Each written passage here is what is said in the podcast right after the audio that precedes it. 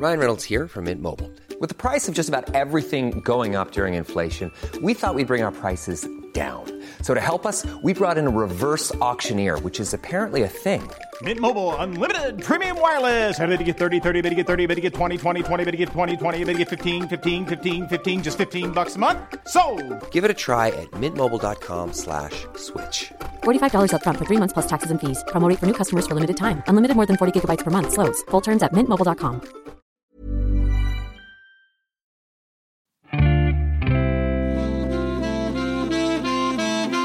Salut, c'est Thomas Rozek. Pour célébrer comme il se doit les fêtes de fin d'année, Programme B vous propose toute cette semaine une belle histoire, un conte de Noël, où certes il sera plus question de sorcellerie, de traditions occultes ancestrales et de balades au seuil de la folie que de paix sur la terre aux hommes de bonne volonté.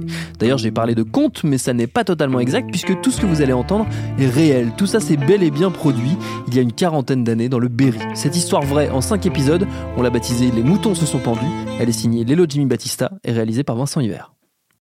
Les moutons se sont pendus, épisode 1. En août, je suis obligé de déposer le bilan, les affaires allaient mal. En décembre, ma maison crame, mais alors, euh, une ruine. Euh, 1 million 300 000 francs de frais, on n'en cause plus. Une épave, une ruine. Trois jours plus tard, ma femme me quitte. Plus de gamin, plus de bonne femme, plus de maison, plus de société, plus rien. Le caca complet. Là-dessus, je reconstruis ma maison, tout seul. J'arrête de travailler. Je mets un an avec mon père pour refaire ma maison. Je réussis tant bien que mal à redresser ma petite, affaire, mon petit truc. 18 mois après l'incendie, le, premier incendie, explosion de la chaudière. Il y a un moment où vous dites, merde, il faut que ça s'arrête. Et là, compte tenu des traditions, des choses qui se racontent partout dans le secteur, j'ai commencé à penser à tout ça. J'ai vu des gens, on m'a dit oui, il y, a des- il y a ça qui se passe, il y a, tu sais, les sorciers, les sorts, les machins. Moi, j'en faisais trop rien au départ, mais ça fait son chemin. Vous avez beau dire, quand vous avez une accumulation d'emmerdements comme ça, vous êtes obligé de... Et c'est là que j'ai cherché quelqu'un pour arrêter ce genre de choses. Puisqu'il y a des jeteurs de sorts, il faut bien qu'il y en ait pour les enlever. Le témoignage que vous venez d'entendre est celui de Thierry Maoudot, garde-chasse dans la Brenne, au cœur du Berry, à 40 km de Châteauroux. Il a raconté cette histoire il y a un peu plus de 20 ans, dans le cadre du reportage Les étangs du diable, diffusé en avril 1995 sur TF1. Dans le Berry, les histoires comme celle de Thierry Maoudou sont légion. Dans cette région d'étangs, de bois étendus et de chemins creux, la sorcellerie a une influence réelle. Quand on interroge ses habitants sur le sujet, les réactions sont toujours les mêmes. La méfiance, la peur, le silence, le rire aussi. Et puis parfois la honte. La honte d'avoir été soi-même victime d'un sorcier, d'un envoûteur ou d'un jeteur de sorts. Un jeteux de sorts, comme on dit dans la région. Les plus bavards vous lâcheront quelques dictons. Certains vous parleront de la croix de la Fissonnière, une croix perdue au fond des bois, entre Chanteloup et Fromenteau, où l'on peut, paraît-il, invoquer le diable si l'on s'y rend sur les coups de minuit, une poule noire sous le bras. D'autres, plus rares, iront jusqu'à vous donner l'adresse d'un leveur de sorts. Je voudrais savoir qu'est-ce que qu'est-ce que c'est qu'un leveur de sort. Un leveur de sorts, vois-tu? Si tu crois que tu es ensorcelé, ou que quelqu'un de ta famille est ensorcelé, ou quelqu'un d'autre est ensorcelé, il va voir le, barreux de sorts, euh, le leveur de sorts, qui, en faisant des prières au nom de Dieu, en invoquant les bons saints, la Sainte Vierge, va couper le mal, barrer le, le mal qu'a fait le sorcier. Ou alors il va le lever. Que veut dire le mot lever? Emporter et soulever, emporter. Et si tu vois un barreau de sort, il dira souvent, eh bien, mon petit gars, mon, vieux bonhomme, ma petite dame, je prends le mal sur moi, vous pouvez partir tranquille, le sorcier ne peut plus rien sur vous. Il a levé le sort, il a barré le sort. Une chose est certaine, c'est que dans le Berry, il est rare de trouver quelqu'un qui n'a pas un voisin ou un proche qui a eu un jour recours à l'occulte pour sauver ses terres, ses bêtes, voire se sauver lui-même. L'histoire que nous allons vous raconter est celle de l'un d'entre eux, et elle ne commence pas par une faillite, un incendie ou une chaudière qui explose, comme celle de Thierry Maoudot. Elle commence par la première page d'un journal intime. Généralement, on commence un journal intime parce qu'on s'ennuie, parce qu'on est amoureux, parce qu'on veut se délester de ses secrets, ou tout simplement parce qu'on vous a offert un joli carnet. Henri Lavaronnière a commencé son journal intime le 12 novembre 1971, à l'âge de 68 ans.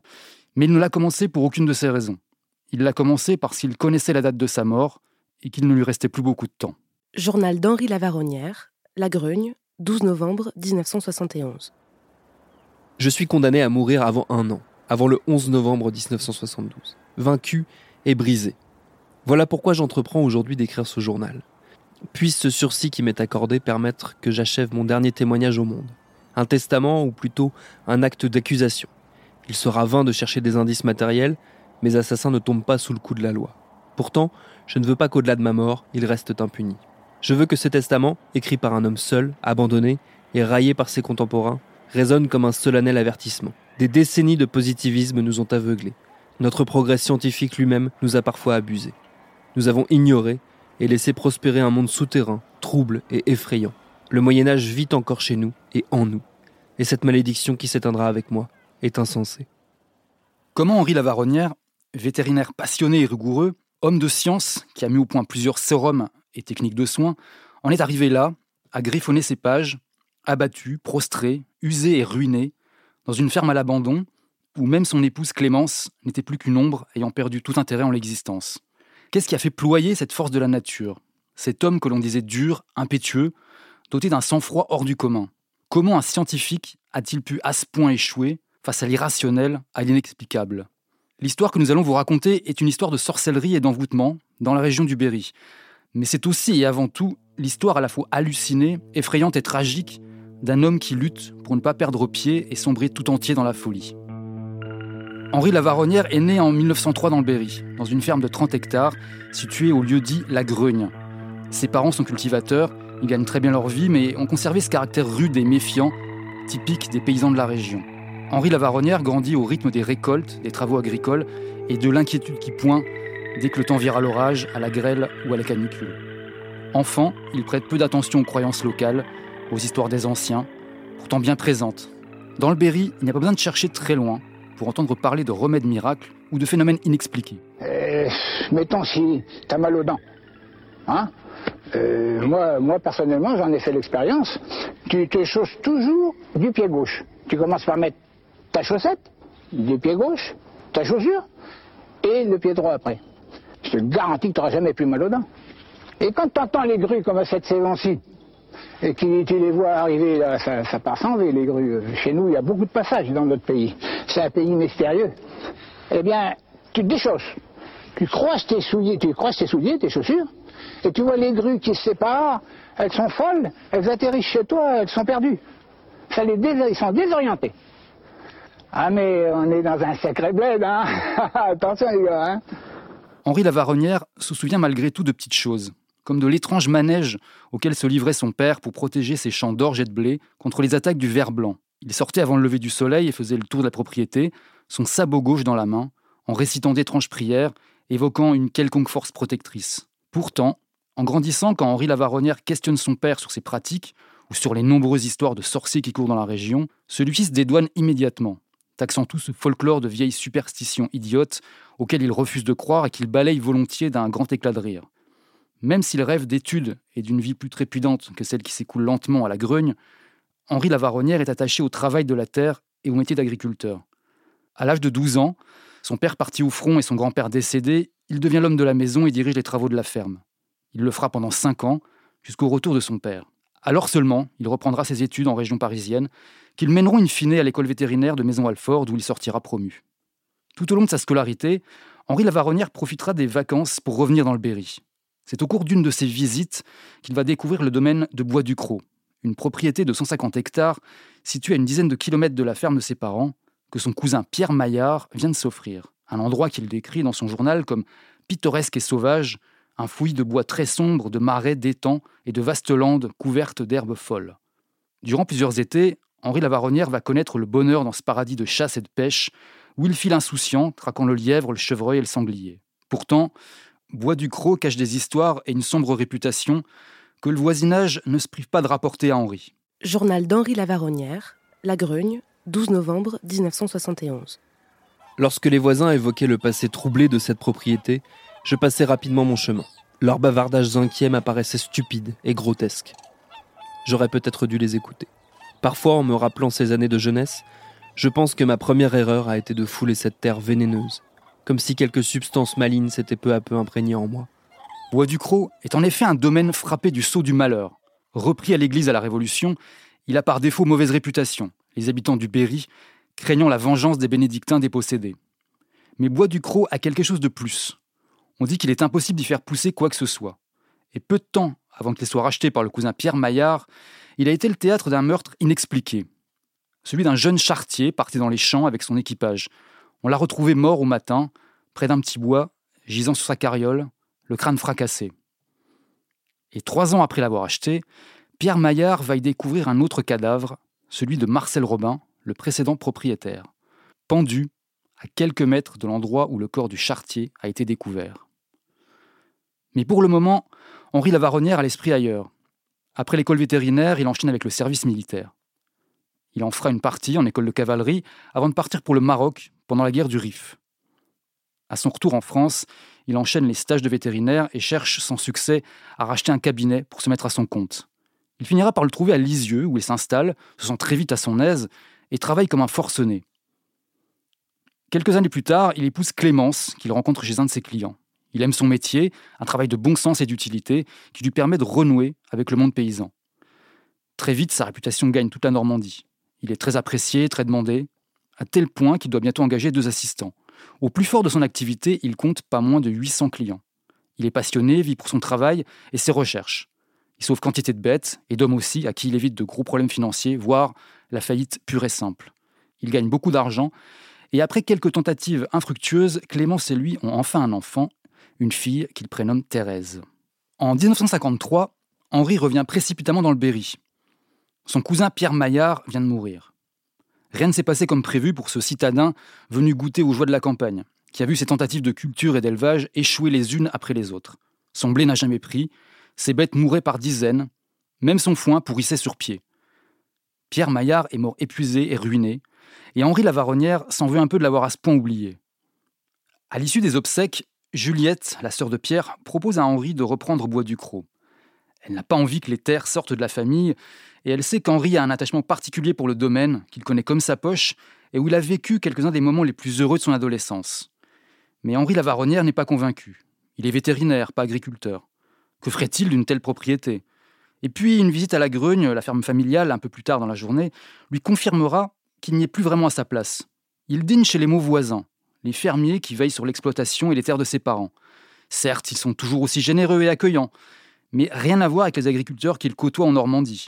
Il trouve les mots voisins pauvres, arriérés, mesquins. Ce soir-là, il rentre à Lisieux presque soulagé. C'est à ce moment-là qu'Henri Lavaronnière va plonger dans un univers dont il ignore tout et faire la connaissance d'une personne qui va jouer un rôle central dans sa longue et terrible déchéance. À peine rentré à Lisieux, il est appelé par Marcel Mitois, un petit fermier timide et édenté dont l'une des vaches est gravement malade. Le docteur l'examine, mais il ne lui faut pas longtemps pour livrer son diagnostic. La vache a de toute évidence avalé un morceau de fil de fer ou un vieux clou en broutant. Et dans ces cas-là, le mouvement de brassage de l'estomac fait que le corps étranger est dirigé vers le cœur. Le docteur est direct avec Mitois.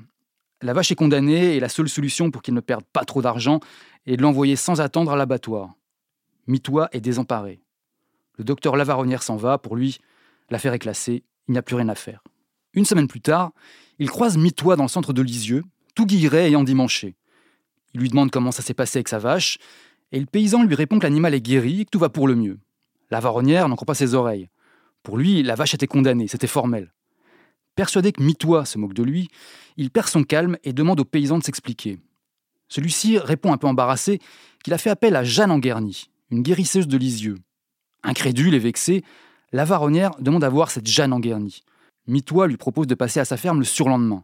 Lavaronnière accepte le rendez-vous. Journal d'Henri Lavaronnière, La Grugne, 17 novembre 1971. Deux jours plus tard, je me présentais chez Mitois. Il faisait soleil, mais la cuisine était sombre. Les volets étaient à demi fermés. Je ne la vis pas tout de suite. Lorsque mes yeux furent habitués à cette pénombre, je la discernai. Elle était comme recroquevillée à un coin de la longue table de ferme. Elle me regardait, les bras posés parallèlement sur la table immobile. Tapis. Je m'approchai pour la saluer. Dans son visage maigre, triangulaire, ses orbites me parurent deux trous d'ombre. Et puis soudain, le volet fit qu'un filet de lumière attrapa son regard. Une seconde. Ses yeux très bleus s'allumèrent puis se voilèrent à nouveau, comme le filament d'une lampe qui rougeoie avant de s'éteindre tout à fait. Elle répondit à mon salut sans dire un mot. Je pris une chaise, j'étais fasciné par son visage. Sa peau avait une méchante teinte noirâtre, le nez très épaté, les lèvres brunes et retroussées me semblaient incongrues dans ce visage féminin. Elle m'observait. Nous avons d'abord échangé quelques banalités. Elle sortait doucement de l'ombre où je l'avais découverte. Je la devinais voûtée, presque bossue. Ses mains étaient anormalement grandes pour une femme aussi petite. Elle m'opposait un visage fermé. Ma curiosité la gênait. J'ai pourtant été frappé par l'une des seules phrases qu'elle ait dites Je défais ce qui est fait. Je suis là pour lutter contre le mal, le mal fait. Je venais de faire une rencontre capitale qui allait infléchir le cours de ma vie. Et quelques semaines plus tard, j'allais mesurer l'exceptionnelle puissance de cette petite femme difforme.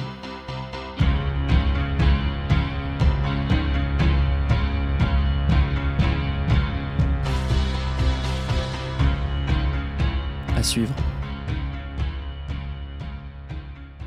Binge. Salut, je m'appelle Camille Test, je suis journaliste et prof de yoga et j'anime Encore Heureux, un podcast sur la santé mentale. Deux fois par mois, on se pose des questions très simples, du genre comment on fait pour avoir un rapport apaisé à la nourriture, peut-on vraiment travailler et être heureux, ou encore pourquoi se réconcilier avec le sport.